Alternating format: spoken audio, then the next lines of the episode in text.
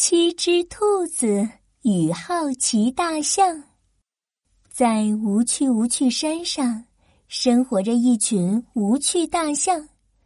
这群大象的鼻子全都是短短的、塌塌的，它们对什么都不感兴趣，每天最大的娱乐就是睡大觉。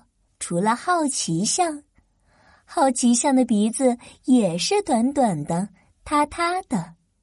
但是他充满了好奇心，无论是见了什么、闻了什么、听了什么、摸了什么，他都要问问是怎么回事。长颈鹿的脖子是怎么变得那么长的？鸵鸟是怎么把头埋进沙子里去的？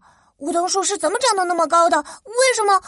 无趣象们觉得好奇象的问题实在太多太烦了，所以每当好奇象问问题时，他们就会变成暴躁大象，看见什么砸什么。尽管如此，好奇象还是忍不住问问题，因为他的好奇心实在太大了。这天早上，好奇象又忍不住了，请问，好奇象才刚开始说话，无趣象们就全都暴躁的跳了起来。就在这时，灰兔子一家。从无趣无趣山顶上走了下来。哎，你们在做什么呀？哎，你们在玩什么游戏吗？啊，你们为什么要打他呀？啊，好烦呐！无趣象被七只灰兔子的问题问得更加暴躁了。无趣无趣山上不许问问题！无趣象们说完，愤怒的朝兔子们冲了过去。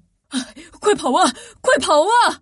兔爸爸抱着兔尾巴，吧嗒吧嗒冲下了无趣无趣山。快跑啊！快跑啊！兔妈妈捂着兔耳朵，哒哒哒的跑下了无趣无趣山。快跑啊！快跑啊！兔宝宝们你追我赶，叽里咕噜的滚下了无趣无趣山。你们为什么要跑啊？好奇象也跟着七只灰兔子咚咚咚咚。走下了无趣无趣山。哎，当然要跑啊！他们那么凶，好可怕啊！兔小五指着摔疼的红屁股回答：“他们为什么会那么暴躁啊？”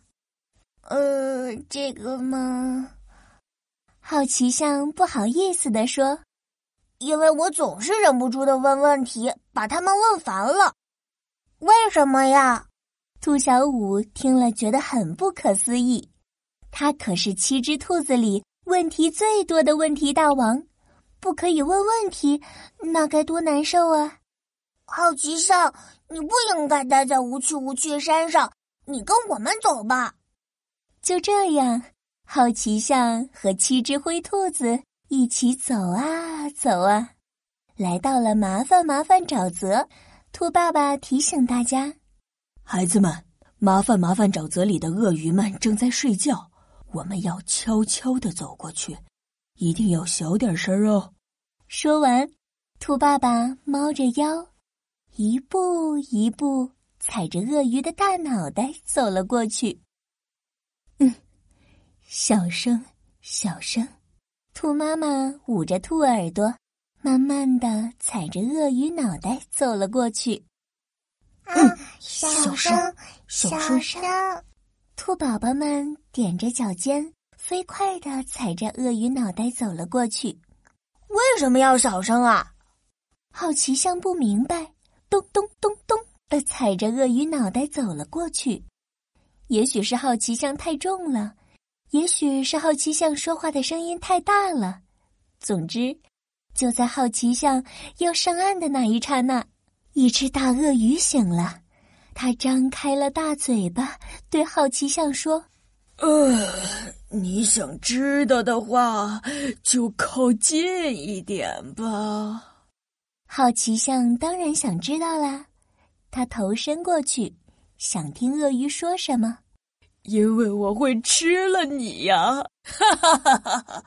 鳄鱼张大嘴巴，紧紧的咬住了好奇象的鼻子。好奇象疼得哎呦哎呦直叫，哎呦呦哎呦呦！谁来帮帮我呀？听到呼救，七只灰兔子赶紧回来帮助好奇象。嘿呦呦，嘿呦呦！七只灰兔子一起抓住好奇象的长尾巴，使劲儿的往后拉。嘿呦呦，嘿呦呦！好奇象的鼻子被拉得越来越长，越来越长。嘿呦呦，嘿呦呦，嘿呦呦，嘿呦呦，嘿呦呦，嘿呦呦！好奇象终于抢回了自己的象鼻子，不过这个时候，好奇象的短鼻子已经变成了一条蟒蛇那么长的长鼻子了。